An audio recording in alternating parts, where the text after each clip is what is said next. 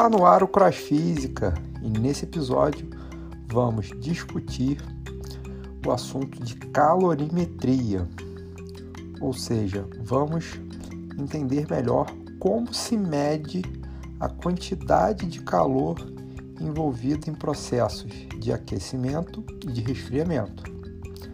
Preparados? Então, pegue caneta, papel e vamos lá.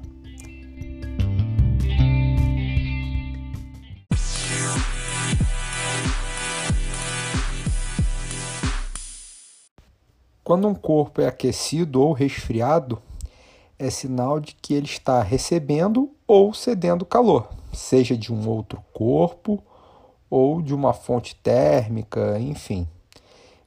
O importante agora para a gente não é entender como o calor se propagou, mas sim o quanto de calor foi propagado. E para saber o quanto de calor foi envolvido seja no processo de aquecimento ou resfriamento, nós dividimos ele em duas situações básicas.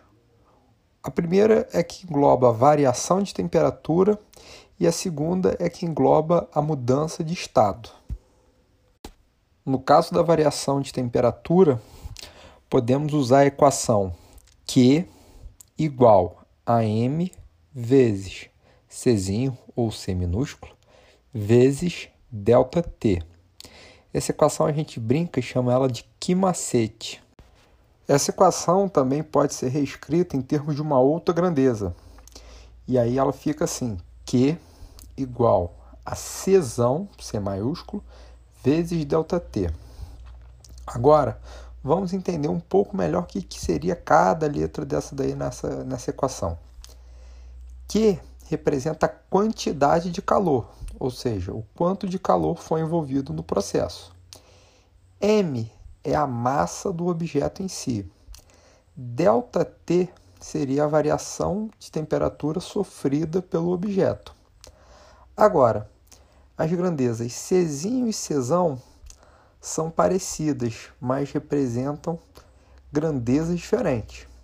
C representa calor específico e Czão representa capacidade térmica.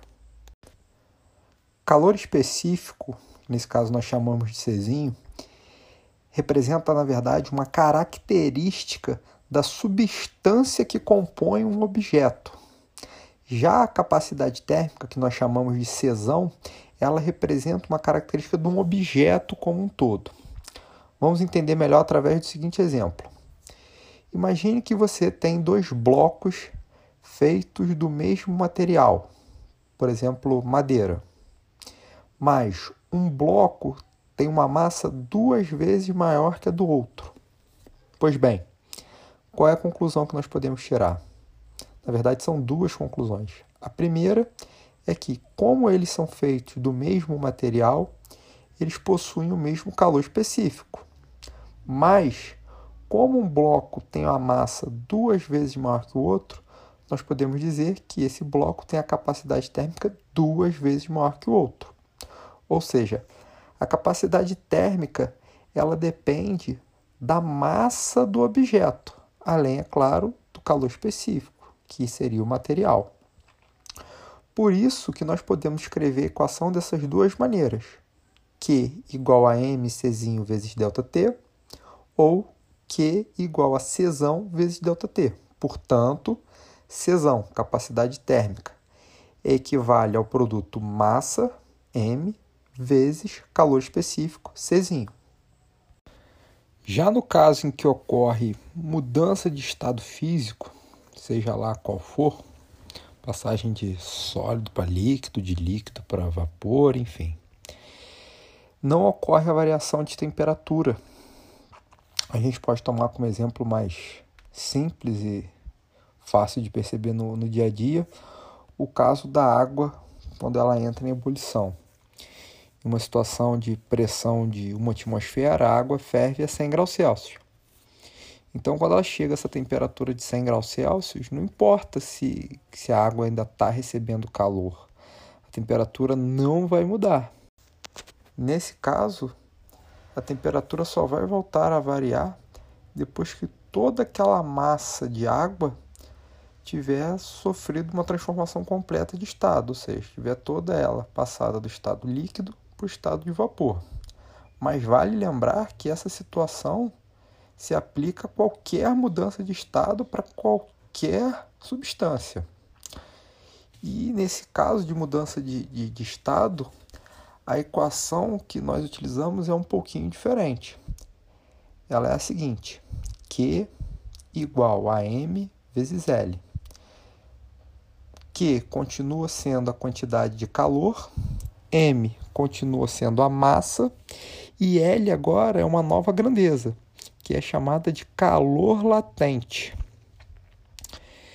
Essa grandeza ela representa o quanto de calor precisa ser envolvido para que uma certa unidade de massa sofra a mudança de estado. Tomando a água mais uma vez como exemplo, o calor latente de fusão do gelo é de 80 calorias por grama, ou seja, a cada 80 calorias que o gelo, estando ele a temperatura de fusão, recebe, um grama de gelo muda de estado. Nesse caso, torna-se água.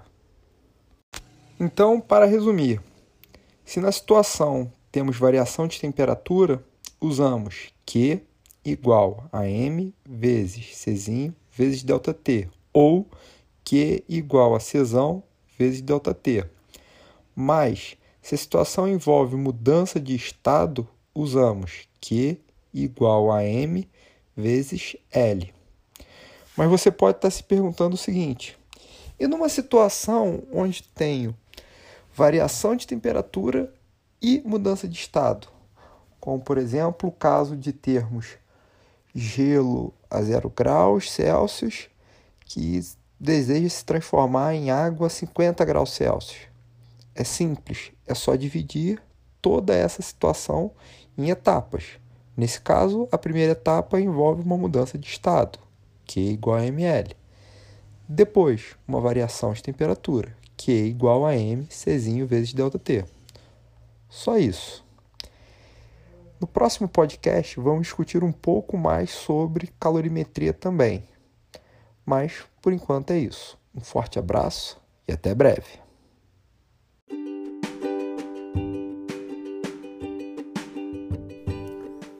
Está no ar o Cross Física e nesse episódio vamos dar continuidade na saga da calorimetria. Vamos discutir sobre as trocas de calor. Preparados? Então pegue caneta, lápis, papel e vamos lá!